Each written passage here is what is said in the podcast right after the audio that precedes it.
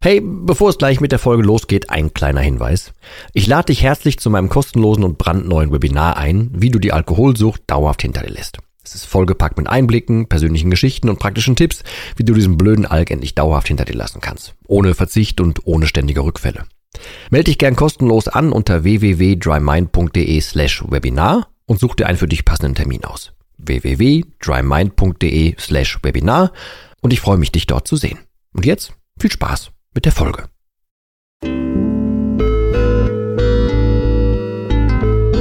Nüchtern betrachtet. Der Nie wieder Alkohol Podcast.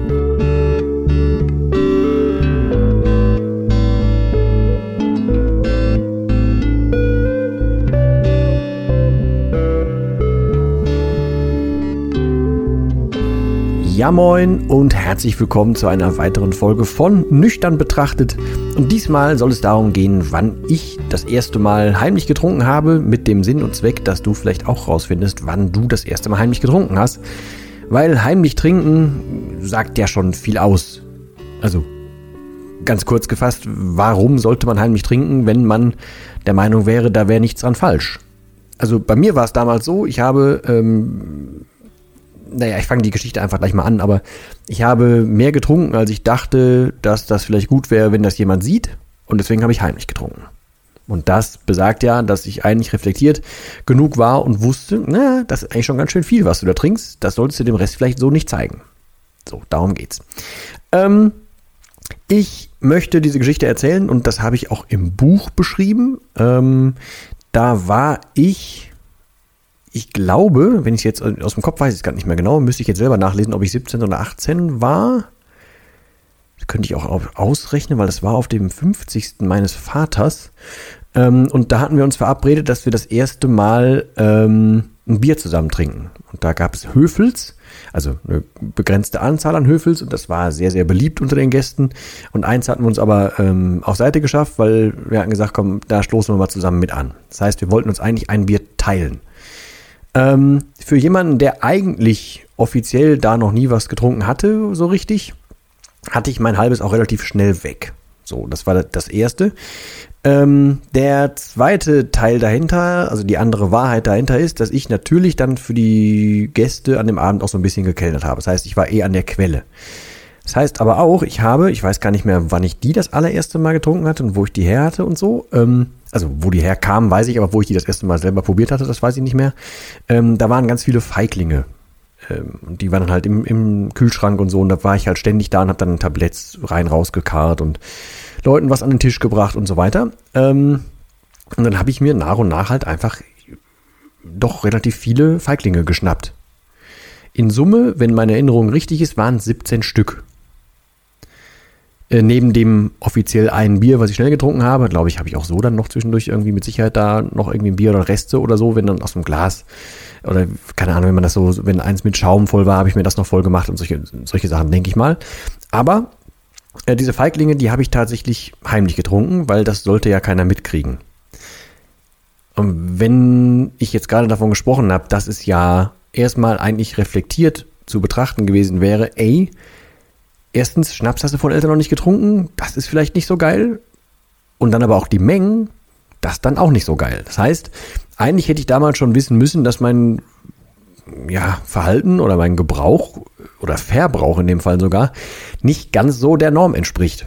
Ähm, aber was habe ich getan? Also ich habe dann ähm, mir ja ständig irgendwie so, so, so einen kleinen äh, Klopfer da, also so, so einen Feigling aus dem Kühlschrank genommen und bin dann ständig mal raus. Und das war so ein Vereinsheim an einem Sportplatz ähm, und habe das Ding dann da getrunken.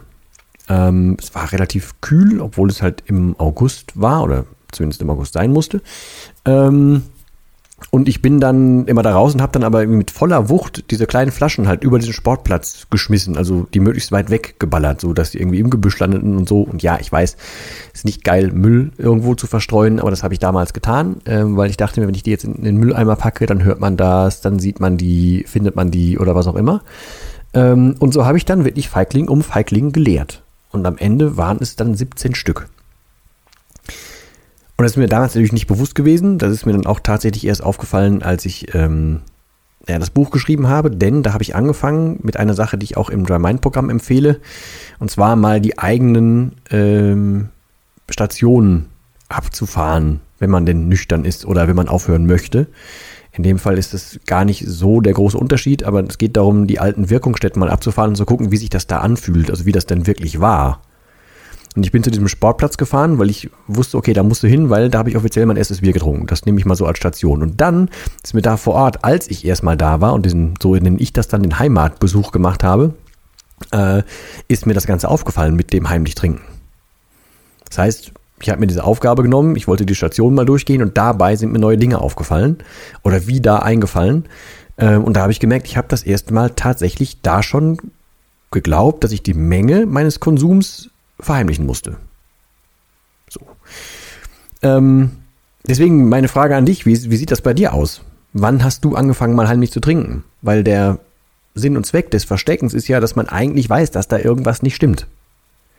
Und ja, ich kenne die eigentlich relativ miserable Logik, aber die in sich leider dann, während man trinkt, stimmige Logik, dass man das ausblendet mein Lieblingsbeispiel ist ja für diese Logik, dass ich wusste, ich muss zum Arzt gehen, aber ich gehe natürlich nicht zum Arzt, weil der mir sagen würde, ich müsste aufhören. Also ich rede mir ein, ich habe das Problem nicht, gehe aber nicht zum Arzt, weil der mir sagen würde, ich habe ein Problem. Also gehe ich da nicht hin. Diese Logik meine ich. So war das ja mit dem ersten versteckten Trinken auch. Oder generell ist es mit verstecktem Trinken so. Man trinkt ja vor, man trinkt ja nach, man trinkt zwischendurch, man trinkt versteckt. Man sorgt sich um, äh, um das Altglas oder um keine Ahnung was, ums Leergut, je nachdem ähm, weil man ein schlechtes Gewissen hat, weil wenn jemand mitbekommt, wie viel man denn so trinkt und wie viel man so in sich reinschüttet, dass das eigentlich ziemlich auffällig ist. Deswegen habe ich ja auch ganz viele verschiedene Getränkemärkte angefahren, damit das bloß nicht so auffällt. Und ich habe schon genug Blicke abgekriegt. Oder verschiedene Altglascontainer angefahren. So, ne? Deswegen hinterfrag dich da gerne mal.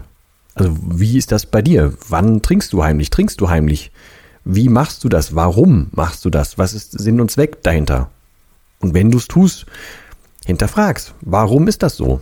Ich habe es ganz spät und schmerzhaft bei mir herausgefunden, warum das so war. Aber ja, ist viel zu früh, viel zu viel davon vertragen, viel zu früh regelmäßig getrunken. Und das wollte ich damals natürlich nicht, dass es irgendwer mitbekommt. Ich wollte nicht, dass meine Eltern sehen, dass ich eigentlich schon so alkoholaffin war. Ich fand das aber damals natürlich noch nicht so schlimm, weil ich es nicht besser wusste. Aber ja, irgendwie hat mir meine gute Erziehung oder der gute Menschenverstand irgendwie gesagt, ne, in dem Alter ist das vielleicht noch gar nicht so geil, wie viel du da trinkst. So. Hätte ich früher drauf kommen können, hat mir damals keiner gesagt, deswegen versuche ich dir das jetzt zu sagen. Also vielleicht findest du bei dir da ja was raus. Und grundsätzlich noch zu diesem Heimatbesuch-Ding. Ähm, es ist, finde ich, erstaunlich, wenn man das mal macht, was einem noch so an Erinnerungen wieder äh, in den Kopf kommt. Also sowohl an realistischen Erinnerungen, als auch Erinnerungen, wie man sie eigentlich dachte, dass man sie abgespeichert hat und dann aber die Erkenntnis, wie es wirklich war. Also wenn man sich anguckt, wie schäbig tatsächlich irgendwie eine Kneipe war, wenn man, wenn einem auffällt oder wieder einfällt, was man alles vor so einer Kneipe alles gemacht hat, dass man damals, also in meinem Fall wurde mir damals mal in den Magen geboxt, das hatte ich schon halbwegs verdrängt. Ähm, ich bin an eine, an eine komplett andere Straße lang gefahren, hab gemerkt, ach guck mal, da ist ja gar nicht mehr der Laden drin, der da vorher drin war. Und dann ist mir aufgefallen, dass ich da an einem Abend mich total bescheuert aufgeführt habe ähm, und dann noch nach dem zweiten Mal übergeben da vor Ort weiter getrunken habe und dann noch bis spät in die Nacht irgendwie mich so halb profiliert habe, um mich da irgendwie an Schlagzeug zu setzen und noch zu spielen. Und ich muss da ganz unangenehm gewesen sein. Das hatte ich aber völlig verdrängt.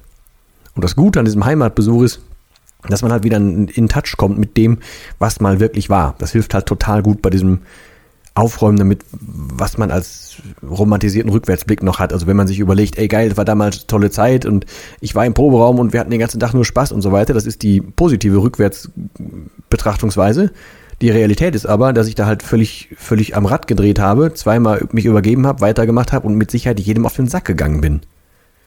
Und allein dafür lohnt sich das. Also wenn du magst, nimm das gerne mal als Hausaufgabe mit und versuch das mal. Fahr mal deine Stationen ab und guck mal, was da passiert. Das merke ich ganz, ganz oft im Remind-Programm und kriege super oft Feedback dazu, dass das bei Leuten viel bringt. Also, falls du kannst, mach das gerne mal. Und wie gesagt, natürlich, wie fast jedes Mal hier erwähnt, falls du aufhören willst, aber noch nicht genau wie, guck dir bitte das Dry Mind Programm an.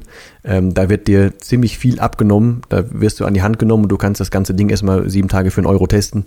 Guck da einfach mal rein. Das mit dem Heimatbesuch ist ein Teil davon. Ich glaube, das ist Tag vier von den sieben. Dann wirst du auch das, das dazugehörige Video sehen und wirst da sehen, wo mein Proberaum war und so weiter. Da kannst du gerne reingucken.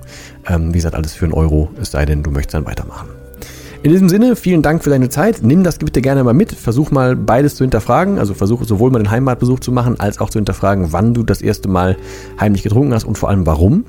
Und ob du das immer noch tust und hinterfrag dich dann da auch. Ich bedanke mich aber für deine Zeit, fürs Zuhören, fürs generelle viel Zuhören von euch allen hier. Ganz, ganz fetten Dank dafür und ich hoffe, wir hören uns in der nächsten Folge wieder. Und ich verbleibe wie immer mit dem letzten Wort und das heißt Tschüss.